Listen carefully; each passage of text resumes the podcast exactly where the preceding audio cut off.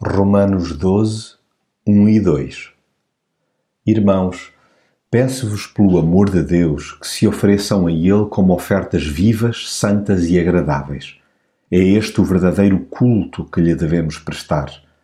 Não vivam de acordo com as normas deste mundo, mas transformem-se, adquirindo uma nova mentalidade.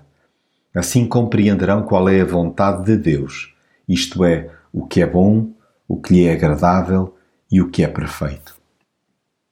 O cristão não dissocia o seu corpo da fé que professa. O invólucro físico é pertença de Deus, logo de veras precioso. Através dele pode e deve louvar-se a Deus em permanência.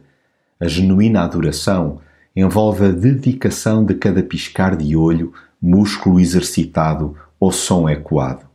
Tudo é para ser apresentado com excelência a Deus, pelo que não há uma compartimentação entre o profano e o sagrado. Adorar é muito mais que apresentar a Deus uma liturgia imaculada. Está claramente para lá de uma assiduidade religiosa irrepreensível, de um local ascético para cultuar ou de uma lista interminável de regras a cumprir. Agrada-lhe pura e simplesmente quem o honre com atos e não só de palavra. Urge, pois, abandonar posturas camaleónicas, aclargar comportamentos plásticos e de conveniência. Troquem-se os moldes e os modismos vigentes neste mundo caído pela mentalidade sadia de Jesus. Busque-se o seu raciocinar e permita-se que o seu caráter se evidencie momento a momento. Só assim é possível experimentar a boa, agradável e perfeita vontade de Deus.